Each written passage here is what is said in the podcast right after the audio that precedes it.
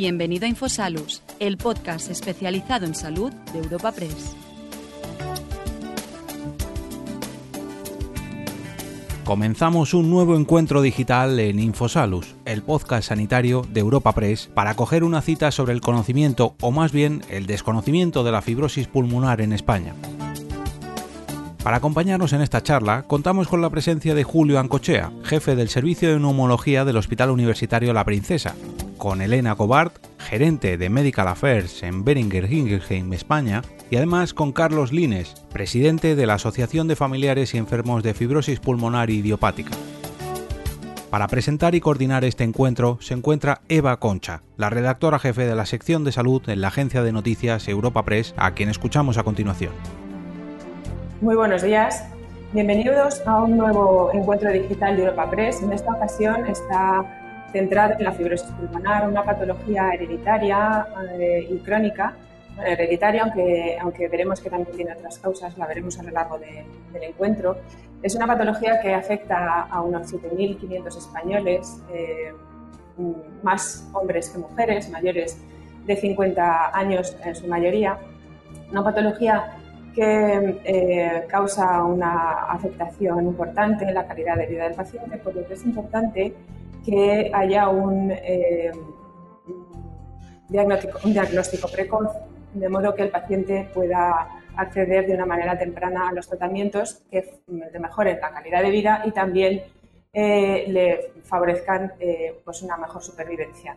Sin embargo, como veremos a lo largo de este desayuno, la fibrosis pulmonar es una gran desconocida.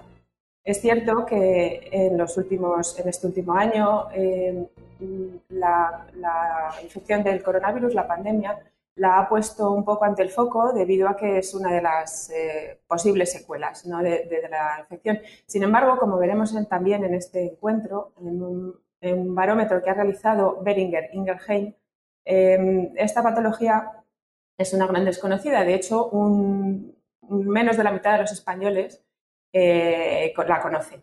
Por ello, eh, muchas veces el paciente no accede a la, atención médica bueno, cuando sería deseable. Para aportar nuestro granito de arena en paliar este desconocimiento, celebramos hoy este encuentro junto con Beringer Ingelheim, en el que vamos a, dar a conocer eh, los datos de, esta, de, este barómetro. Queremos también que los ponentes nos hablen un poco de, cómo es la patología, de cuáles son sus síntomas, de manera que el paciente la pueda reconocer, eh, conocer sus síntomas y pueda acceder de una manera mm, temprana al, tratamiento médico, consultar con su, médico y tener un tratamiento eh, precoz, de manera que acceda de, forma temprana también al tratamiento y se vea menos afectada su calidad de vida y su supervivencia. Para ello contamos hoy con tres, con tres expertos en esta mesa redonda virtual de hoy eh, que voy, paso ya a presentar. Eh, en primer lugar, eh, el doctor Julio Cochea. Buenos días, Julio. Es el, jefe de, buenos días, es el jefe de neumología del Hospital Universitario La Princesa de Madrid. tenemos a Carlos Lines. Buenos días, Carlos. Buenos días. Buenos días, que es el presidente de la Asociación eh, de Familiares y Enfermos de Fibrosis eh, Pulmonar Idiopática, eh, la FEFPI, y tenemos a Elena Gobart, que es la gerente de Medical Affairs de Beringer Ingelheim, España. Hola, buenos días. Vamos a intentar entre, entre todos dar un poco de visibilidad y más conocimiento a esta patología. Antes de empezar con las intervenciones, quiero recordar a las personas que nos están siguiendo que pueden hacernos llegar las preguntas eh, para que luego se las podamos formular a los ponentes al final del encuentro. Y comenzamos contigo, Elena, si te parece. Eh, como comentaba, Beringer, que lleva muchos años trabajando en respiratorio y en, y en, fibrosis en concreto, ha hecho un barómetro eh, pulsando un poco cuál es el conocimiento y cuál es la situación de esta patología en nuestro país y quería que nos ampliaras un poco, también por contextualizar lo que, lo que iremos contando a lo largo del encuentro, que nos, que nos un poco qué habéis visto en este, encuentro, en este barómetro. Bueno, hola, buenos días de nuevo. Pues sí, como bien dices, como compañía Hemos promovido una, encuesta de base poblacional en la que han participado mil personas con representación de todas las, comunidades autónomas donde queríamos testar pues, ese grado de, conocimiento sobre la fibrosis pulmonar. Realmente, pues algunos datos son, sorprendentes. ¿no? Los resultados nos indican que realmente eh, sí que se reconoce la fibrosis pulmonar como una enfermedad grave, eh, los encuestados también eh, reconocen que hay una afectación importante de la calidad de vida de los pacientes afectados y que hay también un, impacto económico sobre aquellas familias en que hay uno o más miembros que la padecen, pero los síntomas no se reconocen espontáneamente. Así, por ejemplo, un 70% de los encuestados relaciona síntomas como la falta de aire, la tos seca y persistente, el cansancio. En primer lugar, con la COVID-19 también tenemos que tener en cuenta que la encuesta se, realizó en, noviembre pasado. Pero bueno, en primer lugar, COVID-19. En segundo, la gripe, casi en un, en un 13%. En un 5% creen que es asma y en un 4% alergia, pero ninguno de los encuestados menciona, en primer lugar, la fibrosis pulmonar como un posible diagnóstico de estos síntomas. Por lo tanto, eh, pensamos que estos datos ponen de relieve que hay muchísimo camino por recorrer en el campo de la sensibilización de la sociedad. Pensamos que para un mejor manejo y para ese diagnóstico precoz, que es muy importante en este tipo de patologías, la sociedad tiene que aprender a reconocer esos síntomas y que las personas a la mínima sospecha o la mínima duda que consulten realmente a su médico. Y por supuesto es también muy, muy importante que ese médico tenga las herramientas eh, necesarias para, para reconocerla. Yo creo que como primera pincelada del barómetro, me quedo, si estás de acuerdo, me quedo aquí. Estupendo, muchas gracias. Pues para seguir dando pinceladas eh, eh, y sobre todo, pues debido a este desconocimiento que estamos hablando, Julio, ¿tú nos podrías decir cuál es el estado actual de diagnóstico de la enfermedad, qué es lo fundamental, si es previo, para poder acceder y que tenga una menor afectación el pulmón y por, lo tanto la calidad de vida y la supervivencia sean mayores en el paciente? ¿Cuál es la situación en el diagnóstico en este momento? Un dato muy importante es que el diagnóstico se hace de forma tardía. La fibrosis pulmonar, y en concreto la fibrosis pulmonar idiopática, que es eh, la enfermedad más frecuente dentro de un amplio grupo de enfermedades que llamamos enfermedades intersticiales del pulmón, más de 200 enfermedades diferentes, unas de causa conocida, otras de causa desconocida, otras asociadas a enfermedades sistémicas, pero la más importante es la fibrosis pulmonar idiopática. Todas esas enfermedades que he comentado presentan características clínicas, radiológicas y funcionales respiratorias comunes y pueden converger como vía final común en el desarrollo de fibrosis. A ver, esta enfermedad, la fibrosis pulmonar y en concreto la fibrosis pulmonar idiopática, suele asociarse a es más frecuente en el género masculino, mayores de 45 o 50 años. A menudo existe el antecedente de ser fumador o ex-fumador y clínicamente presentan una dificultad respiratoria lentamente progresiva, a menudo de meses de evolución, lo que llamamos disnea. Y esta disnea se acompaña casi de forma constante de una tos seca, irritativa son síntomas inespecíficos, ¿no? Y la sociedad muchas veces eh, tiende a atribuirlos a la edad, al tabaco, a que no están en forma en el caso de la disnea. Pero es muy importante acudir al médico para valorar esta situación. A ver, eh, estos síntomas pueden ser comunes con enfermedades altísimamente prevalentes, como es la EPOC, enfermedad pulmonar obstructiva crónica. Recientemente hemos publicado los resultados del estudio PIESCAN 2, que nos dice que cerca del 12% de los españoles mayores de 40 años padecen EPOC. Pero el drama es que el 75% no están diagnosticados. Y en el caso de la fibrosis pulmonar puede ser incluso más cruel, porque la fibrosis pulmonar idiopática, si no intervenimos precozmente, tiene un pronóstico peor que la inmensa mayoría de los tipos de cáncer. Claro, la fibrosis pulmonar idiopática es una enfermedad minoritaria. EPOC en España, 2.800.000 españoles. Fibrosis pulmonar idiopática, entre 7.500 y 10.000. Pero es fundamental pensar en la fibrosis pulmonar idiopática para diagnosticar esa fibrosis pulmonar idiopática e intervenir precozmente. De manera que fundamental el concepto de salud respiratoria. Paciente fundamentalmente mayor de 45 años, fumador o exfumador, a menudo varón, con disnea de, esfuerzo, que está presente además durante los últimos 3-6 meses y tiene tos no productiva, por favor, tiene que acudir a su médico. Y el médico debe valorarlo. Y una exploración esencial, mandatoria, que tiene que realizar el médico es la auscultación pulmonar.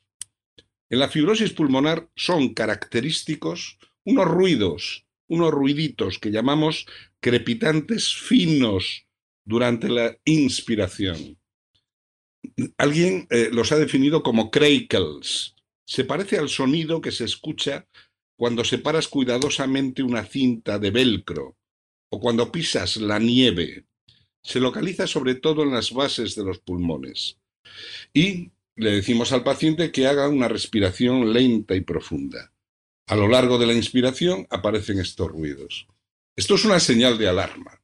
De manera que el paciente debe decirle al médico, oiga, ausculte y el médico debe auscultarlo. Y ante un hallazgo de estas características, debe eh, realizar una radiografía de toras que va a mostrar un patrón intersticial y derivar precozmente a este eh, paciente al neumólogo. El neumólogo, luego hablaremos de cómo se abordan estas enfermedades en el ámbito especializado, en el ámbito hospitalario. Pero esa derivación al neumólogo tiene que ser precoz.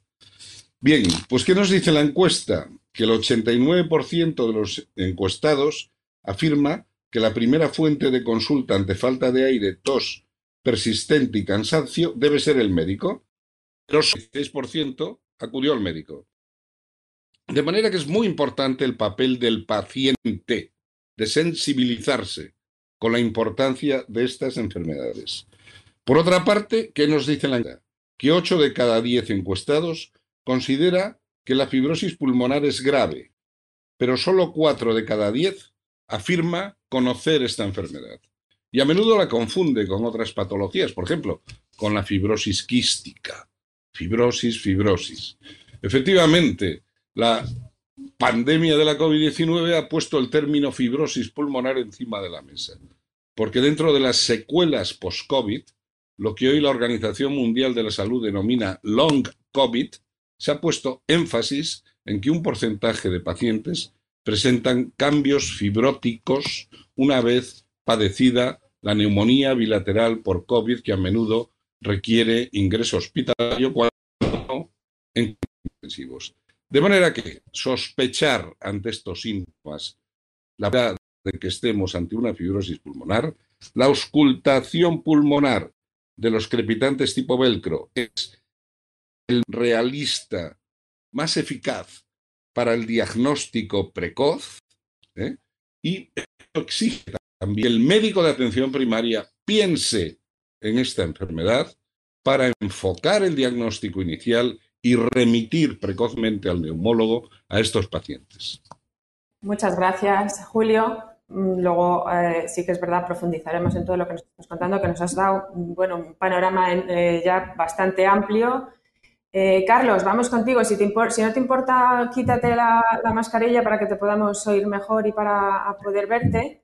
Eh, estoy en un sitio público, en un, en un, instituto y no, no puedo por, temas de protocolo. Vale, estupendo. Muy bien. Bueno, pues te pregunto a ti, evidentemente, eh, los pacientes, la voz de los pacientes es fundamental en estos casos. Eh, quería que, eso, que nos contaras un poco la, situación, cómo veis vosotros eh, la patología, cómo está en nuestro país. ¿Es verdad que, detectáis ese desconocimiento y cómo intentáis paliarlo? Cuéntanos un poco. Sí, bueno, en primer lugar, daros las gracias por la convocatoria, dar las gracias a, Beringer también y por supuesto a los ponentes y, asistentes. Eh, nosotros desde la asociación y viendo el estudio que se ha presentado, coincidimos perfectamente que el impacto de la enfermedad en la calidad de vida de los pacientes es, muy grande, ¿no? Al igual que sobre su propia situación económica, que es algo que muchas veces no se contempla, porque, bueno, pues eh, parece que es algo que se conlleva y que, la familia tiene que asumir. La fibrosis pulmonar es una enfermedad que tiene una serie de vivencias y necesidades que no están cubiertas ya desde el propio principio, desde, digamos, desde, desde el diagnóstico de la enfermedad. Como bien comentaba el doctor Julián Cochea, eh, la enfermedad en muchos casos, eh, pues bueno, se diagnostica tarde. En ocasiones se supera el año eh, desde que aparecen los primeros síntomas hasta que aparece realmente un diagnóstico claro de fibrosis pulmonar idiopática. Por eso, en, los términos de hablar de fibrosis en general o fibrosis pulmonar idiopática, es muy importante los equipos multidisciplinares porque creemos que es algo fundamental para que este diagnóstico, primero en atención primaria, se haga. Eh, ellos son muchas veces eh, los mentores, ¿no? Para, a través de sus charlas y a través de su formación para, estos equipos de, de, primer choque, que sería atención primaria, pero también son los que después van a salvaguardar, van a tener los conocimientos y van a tener realmente el seguimiento de un paciente de una manera, pues digamos, más directa y si queremos llamarlo así, más profesional. Eh, para el paciente, un diagnóstico de fibrosis pulmonar idiopática supone un choque emocional tremendo. No todos los pacientes lo viven igual, depende de los tratamientos, depende de, cómo el paciente llegue, si llega pronto, llega más tarde, esto es fundamental. Eh, y emocionalmente, como digo, es un choque eh, brutal. La mayoría de los pacientes, pues emocionalmente se vienen abajo, eh, se hacen muchas preguntas, eh, desde el por qué, qué es esto, por qué me ha tocado. Es una enfermedad que, como se ha dicho anteriormente, es una enfermedad desconocida. Eh, y ahí la parte fundamental yo creo que es acompañar y apoyar emocionalmente al paciente, tanto desde la familia, tanto desde los propios amigos como desde el equipo médico, ¿no? Encargado del seguimiento. Ahí hablamos, y, lo hace muy bien el doctor Julián Cochea, de humanización. ¿eh? Es un papel fundamental que la medicina hoy en día tenga en cuenta estos aspectos porque en enfermedades de este tipo es, absolutamente esencial eh, que, se dé, que se dé esta, esta característica. Eh, como decía, aunque no todas las personas experimentan los mismos síntomas, sobre la afectación sobre la calidad de vida de un paciente de fibrosis pulmonar siempre es alta. Eh, nos comentaba, nos adelantaba el doctor Julián Cochea que, se suele asociar, y además de manera progresiva, con una disnea, también con una tos que es, crónica y que es muy molesta, la sensación de ahogo al realizar cualquier tipo de esfuerzo, eh, a veces incluso estando en reposo, lo cual implica renunciar pues no solo a aficiones del día a día, que valoramos mucho, sino a determinados aspectos eh, profesionales eh, y de todo tipo. ¿no? Eh, mm, la verdad es que esta enfermedad no tiene cura de momento, pero sí que existen algunos tratamientos que pueden ayudar al paciente a sobrellevar mejor esta enfermedad. no solo tratamientos que hoy en día, gracias a Dios, antifibróticos que son fundamentales, sino también tratamientos de, otro tipo, como es la oxigenoterapia o la fisioterapia respiratoria, que ayuda a fortalecer la musculatura y a tener una sensación mejor, ¿no? de, menor ahogo.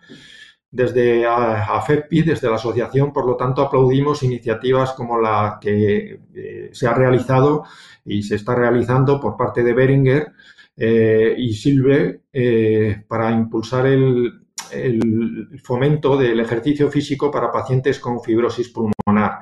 Es una parte esencial y que creo que este tipo de, cuestiones pues ayudan, eh, desde luego, no solo a, ganar una calidad de vida que, se está perdiendo, que se va perdiendo poco a poco, sino a estar en contacto con otros, con otros pacientes y con otras personas que si no, difícilmente en sus hogares o de manera aislada podrían, podrían tener. Eh, Hay otro aspecto que yo creo que es muy relevante que se está en el plano, como decía al principio, económico. Para la familia, desde luego, el tener fibrosis pulmonar no solo es tener una enfermedad grave, sino también supone un coste, eh, un coste importante. Eh, tengamos en cuenta que un paciente con fibrosis pulmonar, sobre todo cuando la fibrosis pulmonar va avanzando, eh, requiere una serie de, de, gastos adicionales. Tenemos en las casas concentradores, eh, donde, claro, pues bueno, esto incrementa la factura, por ejemplo, de la luz.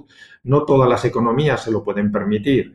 Por otro lado, son, son pacientes que progresivamente, pues para sus desplazamientos más, más simples e incluso pues para tener que ir al médico, para cualquier eh, actividad de la vida cotidiana, eh, para ellos la limitación eh, es, total, con lo cual muchas veces, eh, y más ahora en época de pandemia, no, no valdría ni siquiera desplazarse andando con transporte público, digamos público en el sentido de masificado. Se tiene que recurrir a, medios de transporte más caros, como pueden ser taxis, para poder acceder a los sitios. Esto también lo hace la limitación de, la posibilidad de llevar la mochilita de oxígeno, que tiene una duración determinada y que genera mucha angustia por, la sensación de, que se, va a quedar sin, oxígeno en el trayecto. ¿no?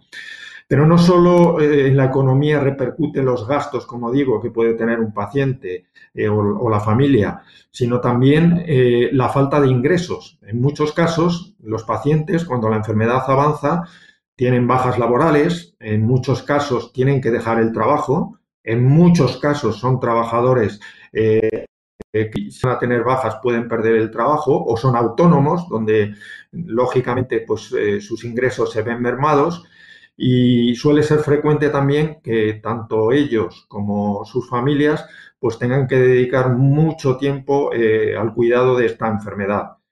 a veces con la ayuda de un cuidador eh, lo cual pues muchas veces también supone un esfuerzo económico para la familia eh, o de un familiar que, bueno, que puede estar trabajando y también tiene que limitar sus horas de, trabajo para, atenderle. Los datos de la encuesta que refuerzan todos estos mensajes eh, pues nos indican que más de 8 de cada 10 encuestados considera que la afectación sobre la calidad de vida de un paciente de fibrosis pulmonar es muy alta. También 8 de cada 10 considera que se podría hacer algo para controlar los síntomas. Un 60% cree que puede suponer un mayor gasto económico. Y el 92% considera que la familia no está preparada o no sabe si podrá hacer frente al coste económico derivado de, la enfermedad. Estos son los, datos que tenemos de la encuesta. Gracias. Muchas gracias, Carlos. Es verdad que has tocado un montón de temas que intentaremos ahora ir desglosando en el debate. Vamos a empezar ya con, el debate. Antes que nada, voy a recordar de nuevo a las personas que nos están siguiendo que tienen la opción de mandarnos eh, preguntas para los ponentes para que se las formulemos aquí ahora mismo. Y, vamos ya con el debate. Sentíos libres de intervenir cuando os parezca bien o cuando queráis eh, bueno, añadir cualquier cosa. ¿no? Julio, eh, has hecho una radiografía bastante amplia en tu primera intervención sobre lo que es la patología, eh, pero bueno, como lo que queremos es eh, un poco que se conozca, quería que recordaros un poco cuáles son los síntomas que debe mm, reconocer el paciente para ir al médico y también las causas, que creo que de eso no hemos hablado. He mencionado ya al principio que era hereditaria, pero bueno, es idiopática, con lo cual no se sabe muy bien cuáles son las causas eh, que nos indiques un poco eso, el perfil, las causas y, los síntomas que debe reconocer el paciente para tener que ir al médico cuanto antes. Muy bien, pues mira, ante síntomas tan inespecíficos, como hemos dicho antes, como la dificultad respiratoria con el esfuerzo, generalmente de varios meses de evolución, acompañada de tos seca y a veces una sensación de cansancio, este paciente debe acudir al médico pero debe acudir al médico y el médico debe auscultarlo. Esa auscultación puede ser clave para poner en marcha la estrategia diagnóstica. Tenemos que diagnosticar antes porque eh, estamos diagnosticando dos, tres años después del inicio de los síntomas. De manera que debe concienciarse el paciente, el médico de atención primaria debe eh, saber que es un protagonista esencial en la cadena diagnóstica, en el diagnóstico de sospecha, y luego el paciente se remite al especialista. Y una vez diagnosticado de fibrosis pulmonar, en concreto de fibrosis pulmonar idiopática, eh, lo ha dicho Carlos, es muy importante la comunicación y la personalización en la relación con este paciente y también eh, destacar esa figura que también ha comentado él del cuidador. También tenemos que cuidar al cuidador. El neumólogo es el director de orquesta. Aquí hay una orquesta, hay una unidad multidisciplinar, unidades multidisciplinares que deberían estar acreditadas y deberían establecer también criterios de excelencia. Y en esa orquesta, el neumólogo dirige la orquesta, pero hay otros músicos que son muy importantes. Los radiólogos, especializados en tacto torácico, el patólogo, un patólogo experto en enfermedades intersticiales, algo complejo muchas veces. El psicólogo, el paciente persona, lo físico, lo psicológico, lo social, si me apuran lo espiritual. El psicólogo es fundamental. Nuestro psicólogo tiene un cartel en la entrada de su consulta que dice, en mi consulta entran pacientes y salen personas. Esto es muy importante. Y además, bueno, interviene también el farmacéutico hospitalario. En la unidad multidisciplinar de la princesa hay un reumatólogo, puntualmente el cirujano torácico, es decir, esa orquesta esa orquesta que obviamente dirige el neumólogo, neumólogo que además debe valorar las comorbilidades. Cuando instaura el tratamiento antifibrótico, en base a, la mejor evidencia científica disponible, debe favorecer la adherencia al tratamiento contando con esos otros músicos de los que hablaba antes. Debe fomentar un estilo de vida saludable, incluyendo esa actividad física, medidas preventivas y medidas no farmacológicas, además de buscar el adecuado soporte emocional y familiar. La segunda pregunta que me planteabas es, eh, ¿a qué se debe esta enfermedad? ¿Cuál es la etiología y posibles factores de riesgo? Hoy por hoy, eh, la fibrosis pulmonar idiopática la identificamos como una enfermedad de etiología desconocida. Pero sí, se han identificado una serie de factores de riesgo que van desde mutaciones genéticas, lo más conocido quizás sea el acortamiento de los telómeros, y hay grupos de investigación en España muy avanzados en este tema. Se habla también de alteraciones de la mucina 5B y bueno, y de una serie de proteínas del surfactante. Mutaciones genéticas. Hay factores ambientales. El tabaquismo. No se conoce su papel real, pero es cierto que eh, la mayoría de los pacientes con fibrosis han sido o son fumadores. También se ha invocado a determinadas exposiciones a una serie de sustancias, el plomo, el polvo de madera, el acero, el latón. Es muy frecuente la combinación de fibrosis con reflujo gastroesofágico.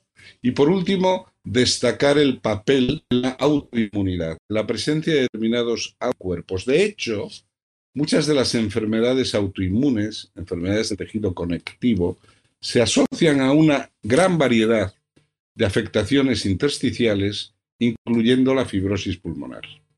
Muchas gracias, Julio. Y ahora el COVID también, ¿no? Entre las causas que la, generan, ¿no? Eh, nos eh, hablábamos al principio de que eh, entre 7.000 y 10.000 personas la padecen está aumentando la incidencia y, más a hombres a mujeres habíamos hablado, 13 de cada 100.000 mujeres en principio, 20 de cada 100.000 hombres. ¿Eso se debe a que al tabaquismo, entiendo, al, trabajo eh, también, ¿no? Las, eh, bueno, pues al puesto de trabajo en, en fábricas, en empresas, puede ser. No, eh, primero aceptar ese comentario que has hecho de la COVID. Es más, la fibrosis pulmonar idiopática también dentro de los factores de riesgo se, ha hipotetizado sobre otras infecciones, virus en general, no solo eh, la COVID-19, ya se hablaba antes de que los virus podían relacionarse con la fibrosis, incluso la hepatitis C, los adenovirus, el herpes virus, y ahora efectivamente el SARS-CoV-19, este, este famoso virus que acaba con nosotros, ¿no? Este tsunami, ¿no? Que ha cambiado para siempre nuestras vidas. Eh, ya os decía antes que la, la, OMS empieza a hablar ya de long COVID, ¿no? De este síndrome post-COVID. Un síndrome post-COVID que, bueno, que tiene una expresividad clínica muy variada, ¿no? Desde trastornos emocionales, psicológicos, insomnio, anosmia y ageusia persistente, trastornos neurológicos, dermatológicos y de otro tipo, pero en el que los respiratorios son muy importantes.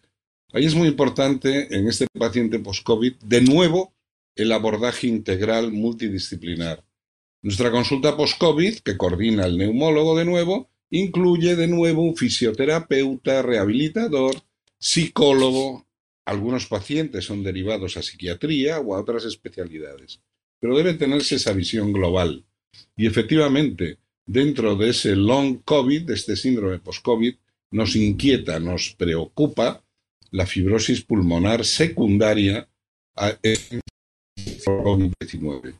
Todavía es pronto. ¿eh? Nosotros estamos manejando en este, en este momento, hemos priorizado los pacientes más graves, aquellos que estuvieron en la UBI, en la UCRI, en la unidad de cuidados intermedios respiratorios, o los que se fueron de alta con oxígeno domiciliario. Pero pronto sacaremos consecuencias.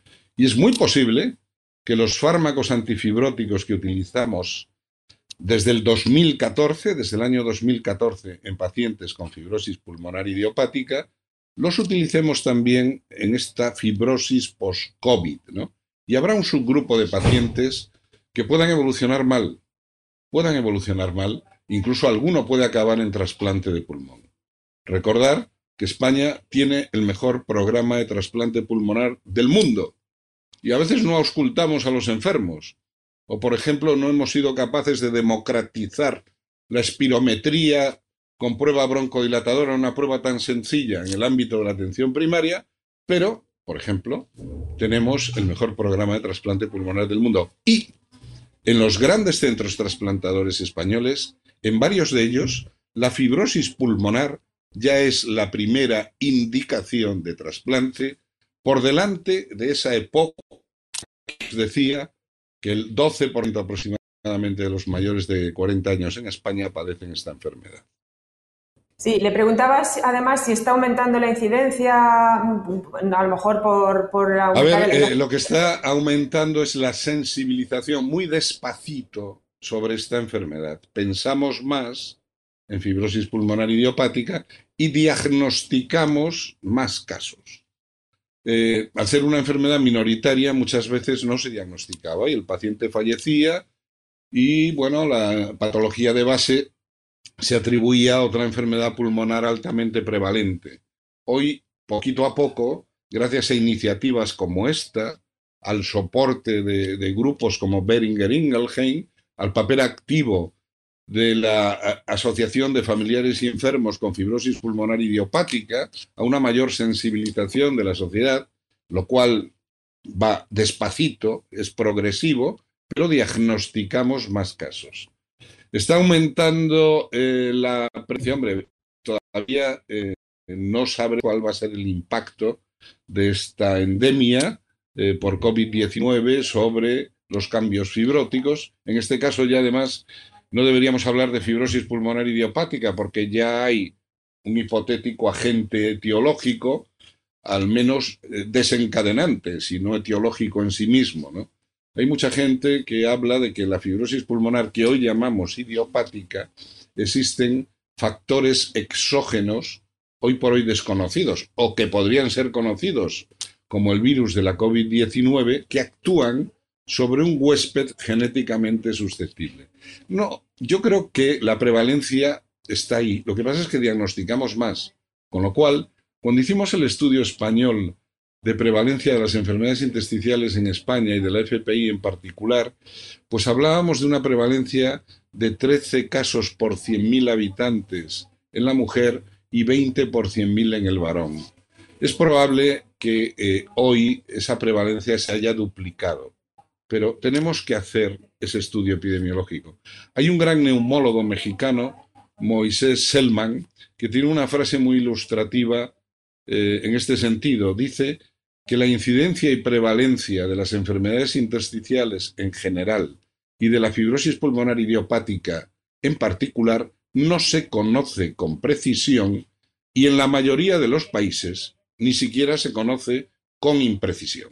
Por acabar un poco con este tema de, las causas y de la, propia, de la propia enfermedad antes de pasar, digamos, al infradiagnóstico, quería preguntarle si el tabaquismo, teniendo en cuenta que muchos de los pacientes son, son, fumadores, eh, de la EPOC se dice que si no existiera el tabaco no existiría la EPOC, se suele decir así genéricamente.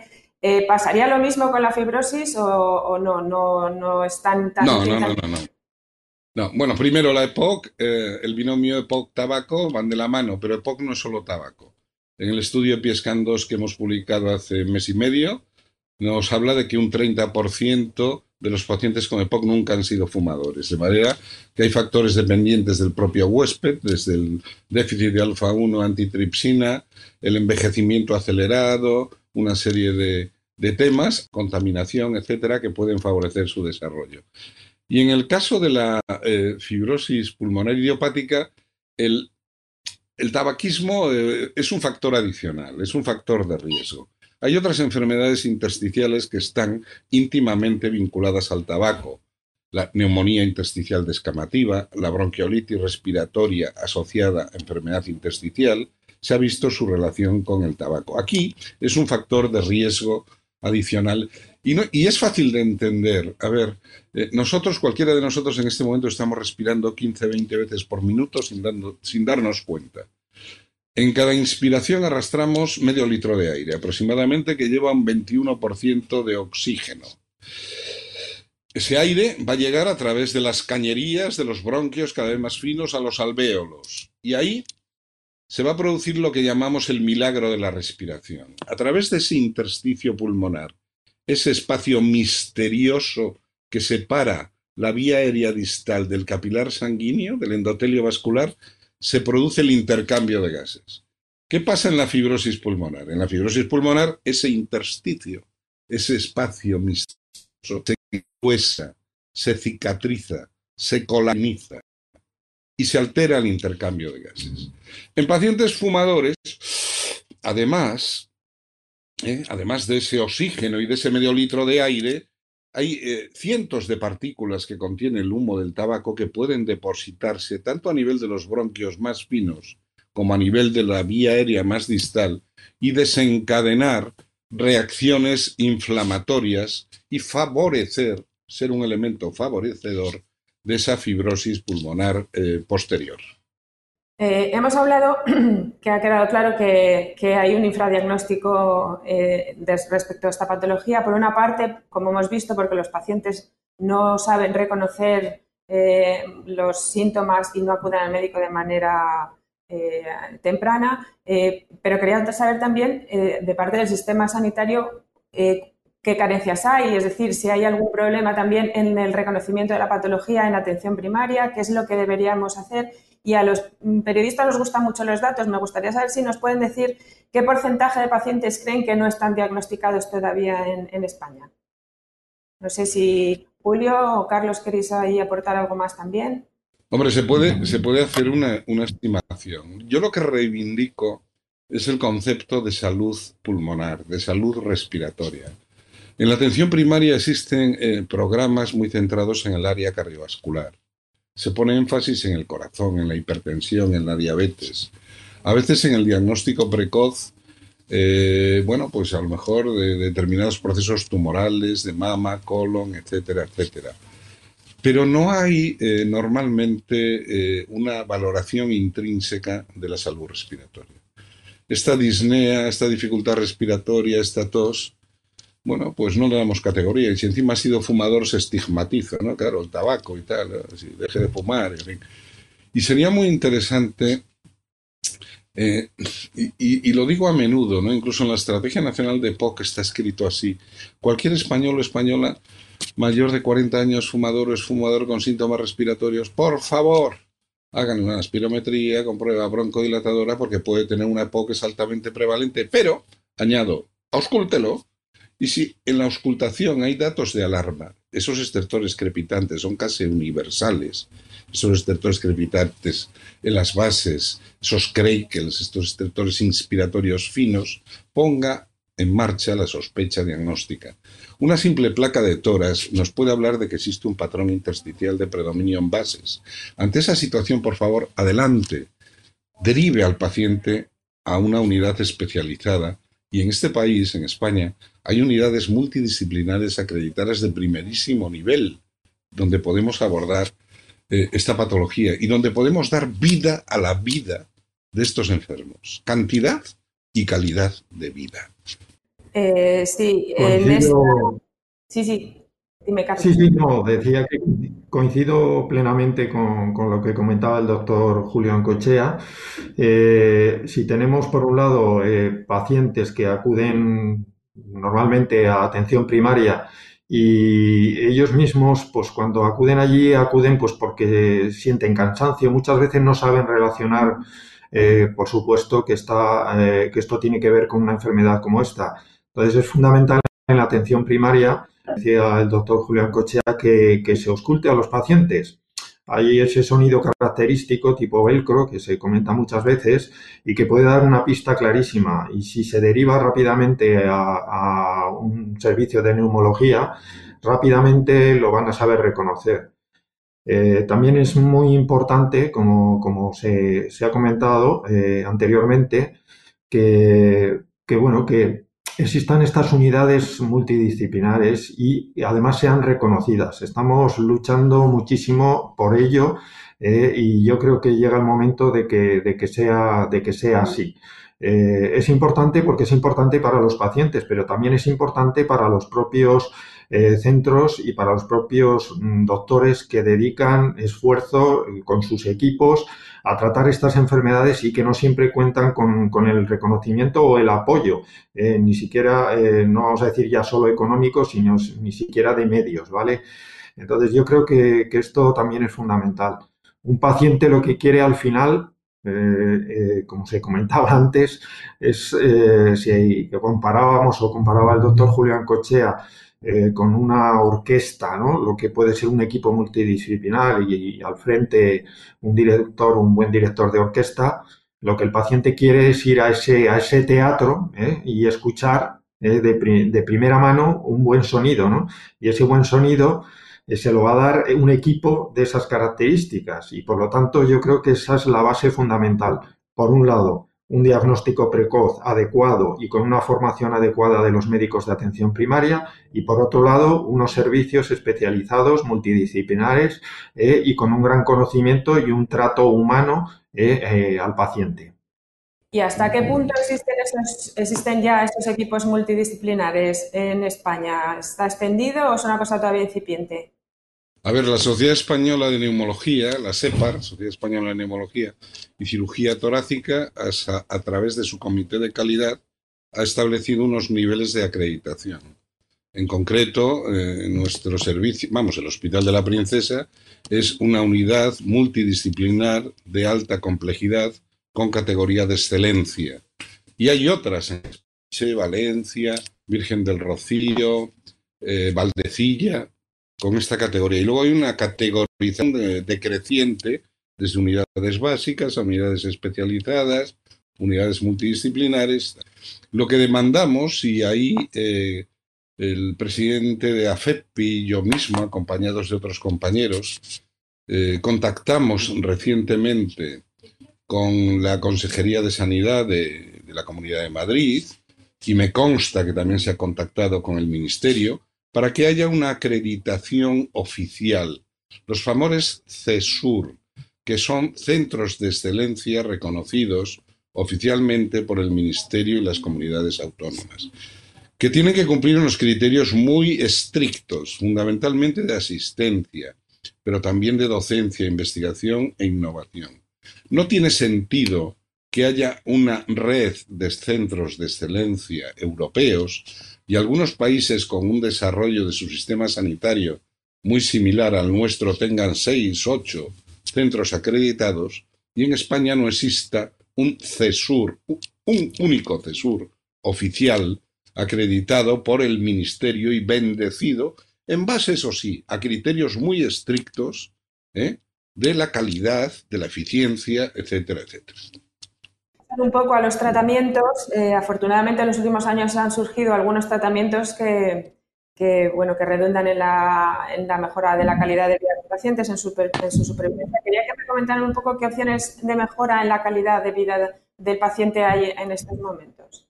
Bueno, eh, mm, lo, podría comentar Julio, eh, por supuesto, como, como, doctor. Es verdad que en los últimos años se ha avanzado muchísimo porque, por un lado, tenemos tratamientos farmacológicos que, que pues apenas hace 10, 12 años no, no existían y, y, que además llegaron tarde a España. Eh, mucho más tarde que, por ejemplo, dos años más tarde que, que Alemania o tres o tres o cuatro años más tarde que, en otros países. Eh, estos tratamientos son antifibróticos y, han supuesto un avance eh, significativo, tanto en la calidad de vida de los pacientes como en la esperanza de, la propia vida. Por lo cuando leemos Internet, nosotros decimos que no hagamos caso a los, mm, los datos que ahí aparecen sobre, sobre la esperanza sobre la esperanza de vida porque ahora, hoy en día, gracias a estos medicamentos, pues es mucho mayor, ¿no? Y además con una calidad ostensiblemente mejorada. Y luego, por otro lado, eh, los tratamientos que comentaba antes, que no son farmacológicos, pero que ayudan muchísimo. Eh, todos los tratamientos que tienen que ver con la fisioterapia respiratoria, eh, mm, eh, el estar simplemente activo, ¿no? Yo creo que, esto ayuda muchísimo, muchísimo. El, acompañamiento también psicológico. En, la unidad de la princesa, del Hospital de la Princesa, cuentan con, un gran psicólogo que hace también esta labor. En la asociación también tenemos una, una, psicóloga que lo que trata es de apoyar precisamente, como bien se decía antes, no solo al paciente, sino a los familiares todo este conjunto, todo este conjunto, todo este ecosistema, al final es lo que hace que, el paciente de, alguna manera eh, pues eh, tenga una mayor calidad de vida y, desde luego, pues como decía al principio, los medicamentos y la evolución, y esperemos que se siga en esa línea, pueden ayudarnos muchísimo. Julio, ¿querías comentar algo más tú, algo más o complementar? No, me parece muy interesante la visión que tiene que tiene Carlos, ¿no? Debe ser una visión integral, personalizada, humanizada, que incluya eh, lo farmacológico. Efectivamente, hay dos grandes fármacos antifibróticos con el mejor nivel de evidencia que demuestran frenar la progresión de la enfermedad y mejorar toda una serie de cuestiones relacionadas con la vida y la calidad de vida del paciente, pero también aquí hay un gran eh, motivo de esperanza para este tipo de pacientes, que es que en este momento hay cientos de ensayos clínicos registrados en clinical trials con diferentes moléculas o combinaciones de moléculas. De hecho, algunos de nuestros pacientes eh, ya estamos combinando estos dos fármacos antifibróticos que ya están comercializados en España y bueno, y, se está apostando por la investigación en, en estas enfermedades raras. Es algo fundamental es lo que abre la esperanza al futuro, ¿no? El futuro pertenece a quienes creen en la belleza de sus sueños y nosotros, y los pacientes, por supuesto, y a FEPI, soñamos, eh, a lo mejor somos idealistas, ¿no? Con que la fibrosis pulmonar idiopática, eh, si no se puede curar, se convierta en una enfermedad crónica de lenta evolución, eh, en la que la calidad de vida es más que aceptable, es razonablemente buena y, y este paciente puede relacionarse socialmente, llevar una vida activa, etcétera, etcétera. Todos juntos, porque a la orquesta hay que sumar todos los elementos, pacientes, asociaciones de pacientes, federaciones de pacientes, eh, empresas multinacionales farmacéuticas, empresas tecnológicas, etcétera, etcétera, tenemos que conseguir hacer realidad ese sueño, ¿no? Y luego, bueno, aparte de lo eh, farmacológico fundamental, y lo ha dicho muy bien Carlos, lo no farmacológico, ¿no? El estilo de vida, la actividad física, la fisioterapia rehabilitación respiratoria, la oxigenoterapia cuando está indicada, incluida la oxigenoterapia de deambulación para ese paciente que es de la Leti y le gusta el fútbol, pueda ir al Wanda a ver cómo pierde el Atlético en el Madrid. En fin, eh, en fin, ahí me he metido en un, en un charco, ¿no? Que tenga una vida eh, razonablemente activa. Y por último, en la enfermedad avanzada recuerdo que España tiene el mejor programa de trasplante pulmonar y en enfermos ya en un estadio final que cumplen una serie de requisitos, tenemos el trasplante. Y a la hora del tratamiento, por favor, tampoco nos olvidemos de las comorbilidades asociadas a la propia fibrosis, al tabaquismo en su caso, al envejecimiento, dado que la prevalencia de estas enfermedades se incrementa con la edad, etcétera, etcétera. Ver al paciente en su globalidad. La adherencia al tratamiento en esta patología es grande, es pequeño, dada la, bueno, la, poca concienciación, al menos inicial, ¿hay buena adherencia al tratamiento o también es una, un problema que hay que solventar? Eh, uno de los músicos eh, fundamentales de la orquesta, y esa es nuestra experiencia, es la enfermera de práctica avanzada. Nosotros tenemos una enfermera a la que, por cierto, financiamos nosotros directamente con nuestros proyectos de investigación labor, forma parte del contrato oficial del hospital, que tiene un teléfono y que ese teléfono está abierto todos los días en un determinado horario y que resuelve las dudas de los pacientes. Esos dos grandes fármacos antifibróticos no están exentos de efectos secundarios que podemos controlar perfectamente. El enfermo se siente protegido. El enfermo eh, se siente amparado, se le resuelven sus dudas, se le aportan las medidas complementarias para controlar esos efectos hipotéticos, efectos secundarios. Además, como recoge la medicación en la farmacia del hospital, el propio papel del farmacéutico permite, junto con esa enfermera y las explicaciones y esa relación de complicidad que tiene con su neumólogo, favorecer la adherencia al tratamiento. Generalmente, aquí la adherencia es muchísimo mayor que en una enfermedad crónica prevalente, tal como puede ser la EPOC, muchísimo mayor. Porque el enfermo y su familia son conscientes de que esta es una enfermedad que requiere tomársela muy en serio, ¿no? Porque si no, la evolución no va a ser la deseada. De manera que, en general, si controlamos los hipotéticos efectos secundarios de esos fármacos antifibróticos, la adherencia al tratamiento, porque además la controlamos, porque son eh, dos fármacos de eh, dispensación hospitalaria, ¿no? Y vienen al hospital a recoger la medicación o tal, o bueno, o idealmente, y lo hemos hecho en nuestro hospital y en otros hospitales, se le lleva directamente la medicación a su domicilio, ¿no? Eh, un elemento más de, eso, de esto que Carlos antes llamaba humanización también. La humanización debe tener en cuenta ese tipo de cuestiones. Nos estamos acercando al final del encuentro y Carlos, has mencionado al principio un tema que no se suele tocar, pero que en estos encuentros siempre sale y lo, plantean los pacientes, que es el coste económico que les plantea esta, bueno, su, cada uno su patología y quería que, eh, bueno, profundizaras un poco más y nos contaras algún dato más de cuáles, si tenéis cifras o, en fin, daros un poco la, visión de cómo es eh, la afectación que tienen los pacientes desde el punto de vista económico, que tampoco es pequeña normalmente. Sí, lo, comentaba efectivamente al principio.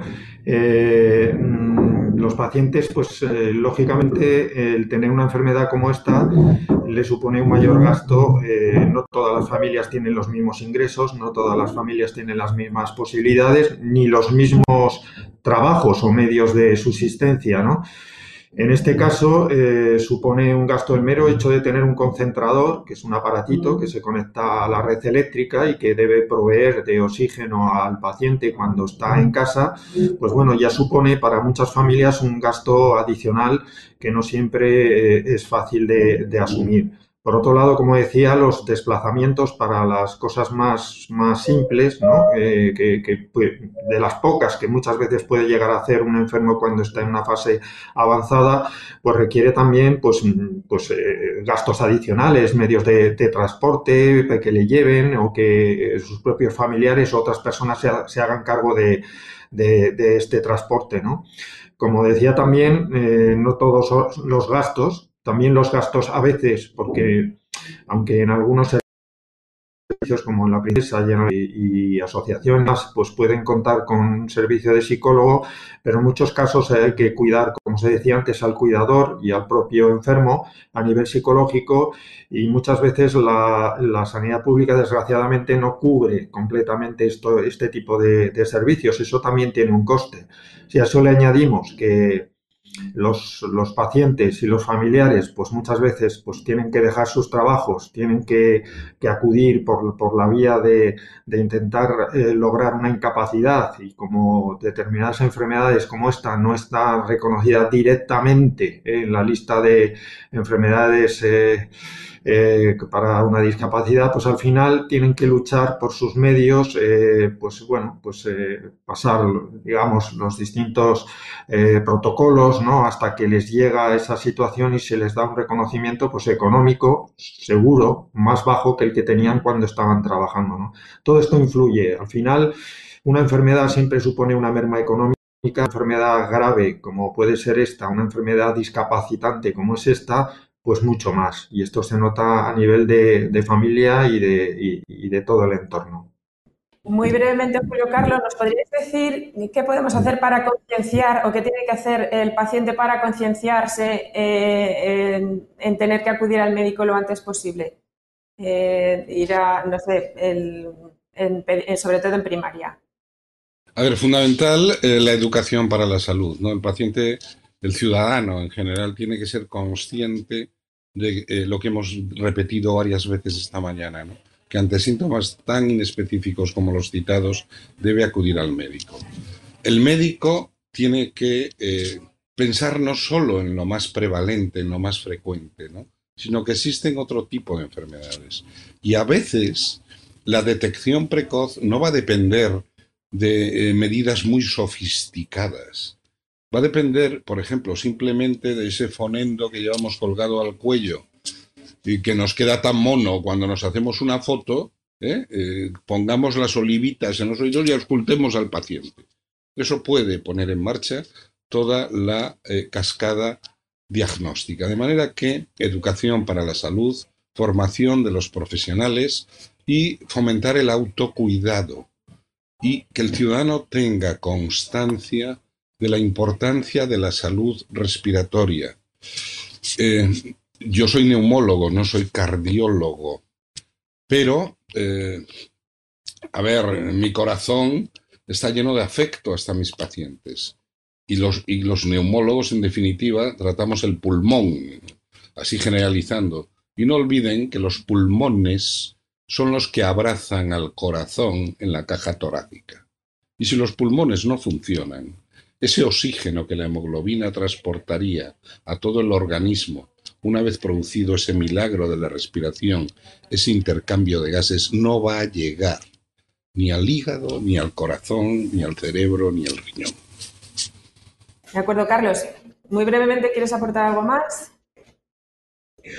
No, yo, yo, yo creo que se, se, ha explicado claramente y, y, efectivamente, al final esta enfermedad tiene que ser tratada de manera integral. El paciente es, eh, digamos, el que la sufre, pero los equipos, los equipos eh, multidisciplinares especialmente, tienen la gran capacidad y la gran posibilidad de hacer eh, seguimiento. Falta que, se les reconozca como tales, que se les dé los medios. Eh, para que, como se decía antes, esta orquesta funcione eh, y esos violines, como puede ser la enfermera de casos, ¿no? para que suene mejor, eh, estén todos en todos los sitios. ¿no? Yo creo que es algo fundamental para el seguimiento de, de las dudas, de la medicación, de los pacientes, esa gran labor que, que se hace de, también de formación ¿no? hacia los propios eh, médicos de atención primaria o este tipo de encuentros que ayudan, que ayudan a dar a conocer pues, lo que es esta, esta enfermedad y ponerla en foco para que bueno, pues lleguen nuevas investigaciones y al final, ojalá, entre todos, sería una gran alegría encontrásemos una, una cura para ella. Bien, pues ahora sí llegamos al final. No quería terminar sin eh, pedirte, Blanca, uy, Blanca, eh, perdóname, Elena, que nos que nos dijeras un poco eh, cuál es vuestro eh, compromiso. Lleváis muchos años trabajando en Beringer Ingelheim en respiratorias y en fibrosis eh, concretamente. Y, cuál es vuestro compromiso? Sé que tenéis muchísimas iniciativas con pacientes incluso, que nos hicieras un, bueno, un repaso de, cuál es vuestro compromiso y lo que estáis haciendo en esta patología. Bueno, a mí si me permite, si siguiendo con el, con el símil de la, de la orquesta, eh, me gustaría decir que nuestra ambición como compañía sería convertirnos en ese primer violín, ¿no? el, violín que marca la nota y que la orquesta le sigue siempre bajo la batuta ¿no? del, director de orquesta. En este sentido, como tú bien dices, somos una compañía que llevamos muchos años investigando nuevos tratamientos en enfermedades raras y de difícil diagnóstico, como es la fibrosis pulmonar. Ah, lo que mejor podemos aportar es lo que mejor sabemos hacer y es investigar. Nosotros abogamos por la investigación propia, seguimos haciendo ensayos clínicos eh, en el ámbito de la fibrosis pulmonar para caracterizar mejor la enfermedad. El doctor Ancoche lo ha dicho muy bien, no hay una única fibrosis pulmonar. Queremos conocer más las enfermedades intersticiales del pulmón y queremos caracterizar mejor a ese paciente que, se puede beneficiar de nuestros tratamientos. Nuestra razón de ser es aportar soluciones innovadoras en este sentido y en el campo de la investigación, pues quizás citar, el doctor Ancochea también ha hablado ¿no? de, esos posibles biomarcadores, de ese primer paso hacia la medicina personalizada en la fibrosis pulmonar, que sería el acortamiento, la detección del acortamiento teleomérico. Aquí decir que nosotros hemos colaborado con el CSIC en un estudio para, para, la detección de esta, de esta alteración, que realmente es un factor de mal pronóstico y como digo, pues pensamos que puede, que puede eh, aportar mucho. Por otro lado, se ha comentado durante toda la mañana ese, esa necesidad ¿no? de, salud, de concepto de salud respiratoria, ese mm, abordaje multidisciplinar y esa necesidad de visibilizar todavía la enfermedad y sensibilizar no solo a la sociedad en general, sino a los pacientes. Carlos también lo ha dicho, los propios pacientes muchas veces no reconocen los síntomas en este sentido y Carlos lo sabe bien, tenemos una aula de entes con AFEPI, pero también tenemos un programa de apoyo psicológico en colaboración con FEDER. También se ha hablado mucho ¿no? del apoyo psicológico del paciente y de, y de su entorno. Contamos con una web que es Vivir con Fibrosis Pulmonar, donde hay pacientes y cuidadores pueden aclarar dudas sobre la patología, pero también tienen un, montón de, consejos prácticos para convivir mejor con la, con la enfermedad. Si hablamos de profesionales, también se ha dicho la necesidad de también de formar a los profesionales sanitarios sobre, sobre estas patologías, pues somos patronos, por ejemplo, de, la cátedra Inspira en la Universidad Autónoma de Barcelona, que lo que quiere es apoyar la investigación y la docencia sobre patologías respiratorias y evidentemente están ahí incluidas las enfermedades del, intersticio. Ah, colaboramos también con la Sociedad Española de, de Neumonología con un máster en, en, EPID, en enfermedades intersticiales y súper, bueno, muy recientemente hemos lanzado la web Avances en fibrosis pulmonar, que es una web para neumólogos, reumatólogos y medicinas internas, pensando en ese abordaje multidisciplinar que también se ha comentado ya.